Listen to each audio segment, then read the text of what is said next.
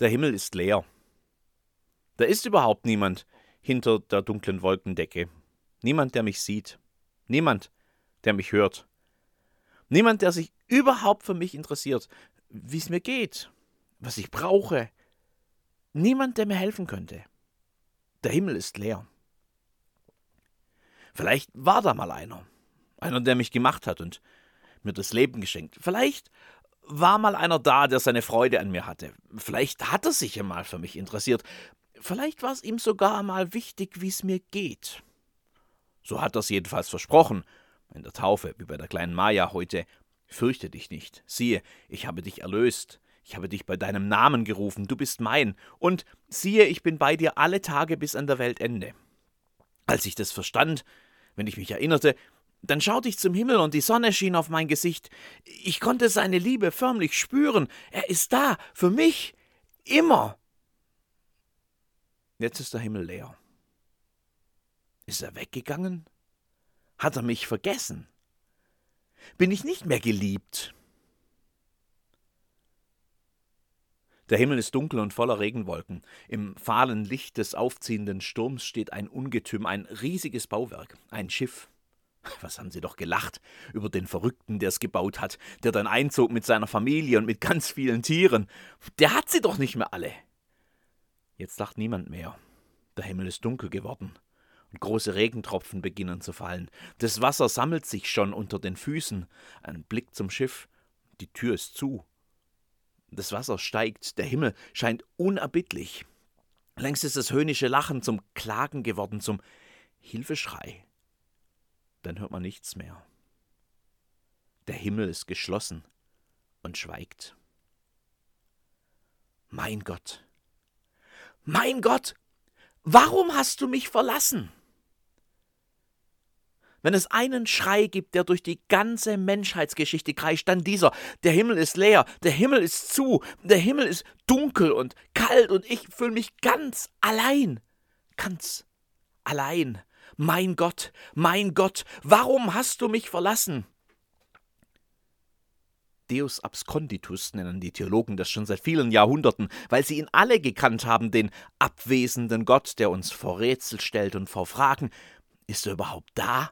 Will er überhaupt was von uns wissen? Hilft er, wenn wir ihn brauchen? Warum hilft er nicht? Warum? Mein Gott, mein Gott, warum hast du mich verlassen? Der Himmel ist leer sagen die Eltern, die gerade ihr kleines Kind beerdigt haben. Der Himmel ist leer, sagt der Alte, der schon so lang krank ist und leidet und eigentlich nur sterben will, aber nicht kann. Der Himmel ist leer, sagt die Frau, deren alkoholisierter Ehemann sie prügelt. Der Himmel ist leer, sagen die Kinder vor dem ausgebombten Haus in Bachmut mit dem Donnergrollen des Gefechts im Hintergrund. Der Himmel ist leer, sagt der junge Mann, der nach einem Autounfall im Rollstuhl sitzt. Der Himmel ist leer, haben sie damals schon gesagt. In Babylon. Ihr Land war zerstört, ihre Hauptstadt in Trümmern, die Heimat weit weg, sie selbst in Gefangenschaft, im Exil. Früher war alles ganz anders. Da hat der Himmel direkt die Erde berührt, in Jerusalem, wo sie lebten, und Gott mitten unter ihnen in seinem Tempel. Dann ist er gegangen, der Tempel ist nur noch Schutt und Asche. Auch sie hatten sein Versprechen. Einen Bund hatte er gar mit ihnen geschlossen. Zugegeben, sie haben ihn nicht immer gehalten. Ob sie selbst schuld sind an seinem Weggehen am leeren Himmel? Er fängt schon an, sich solche Fragen zu stellen, wenn man keine Antwort mehr vom Himmel bekommt. Ob der Prophet eine Antwort hat?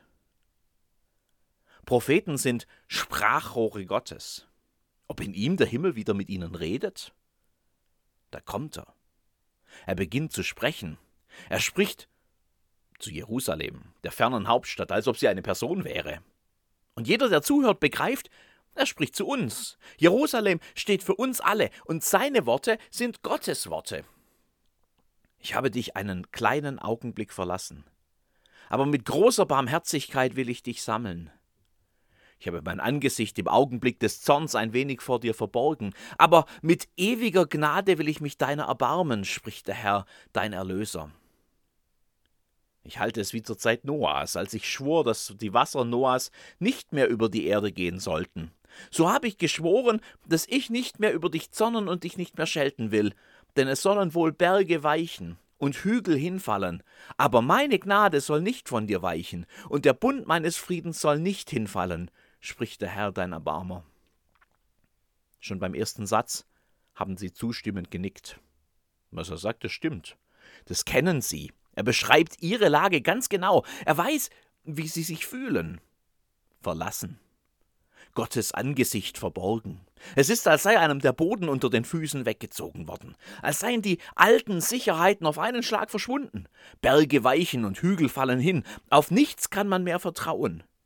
Nichts bietet mehr einen sicheren Stand. Man ist im Chaos hilflos ausgeliefert. Genau, Jesaja, nicken sie.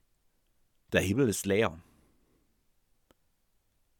Aber, sagt der Prophet, aber, sagt Gott, aber, sie horchen auf, aber ist neu. Aber könnte Hoffnung sein, ein kleiner Lichtschein am Horizont des kalten, dunklen Himmels. Aber. Aber ist vielleicht das schönste Wort, das ich je gehört habe.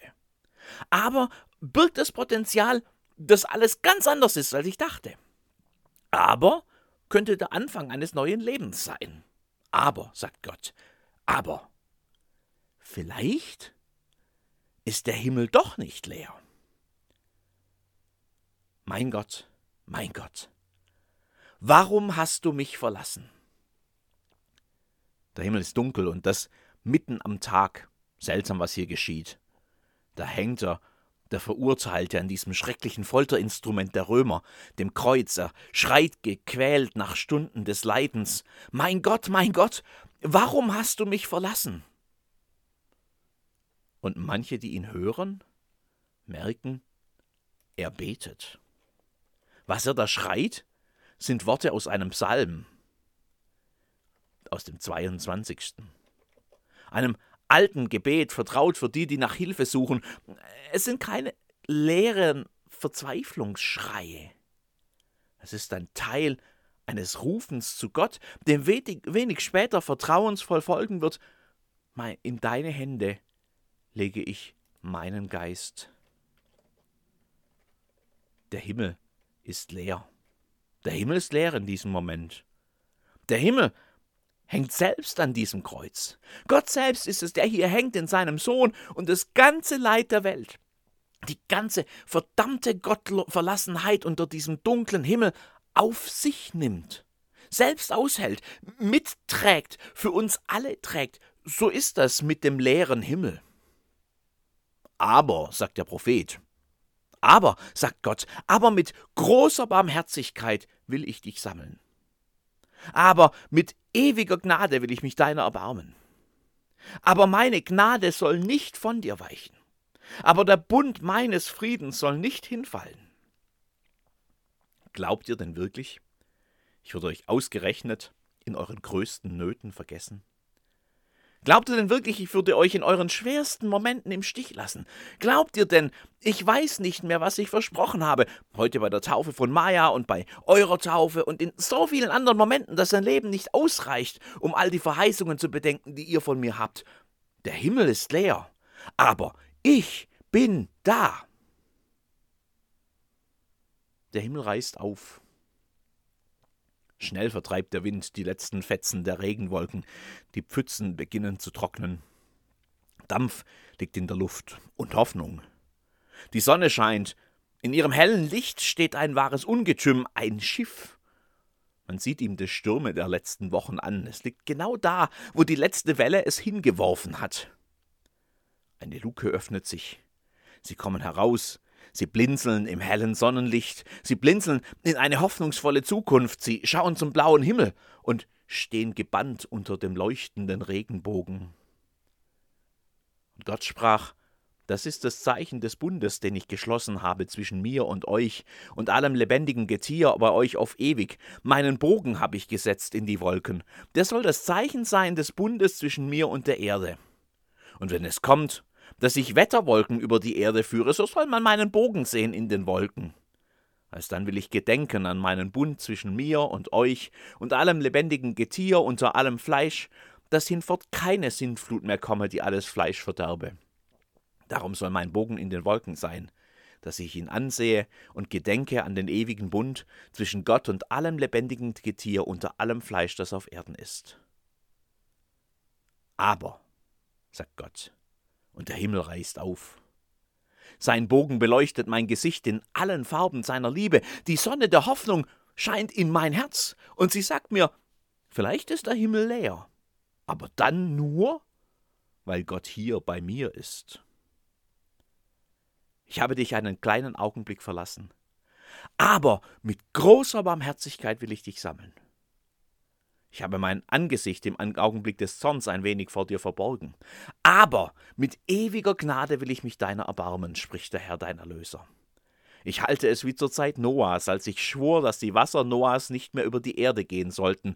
So habe ich geschworen, dass ich nicht mehr über dich zürnen und dich nicht mehr schelten will. Denn es sollen wohl Berge weichen und Hügel hinfallen.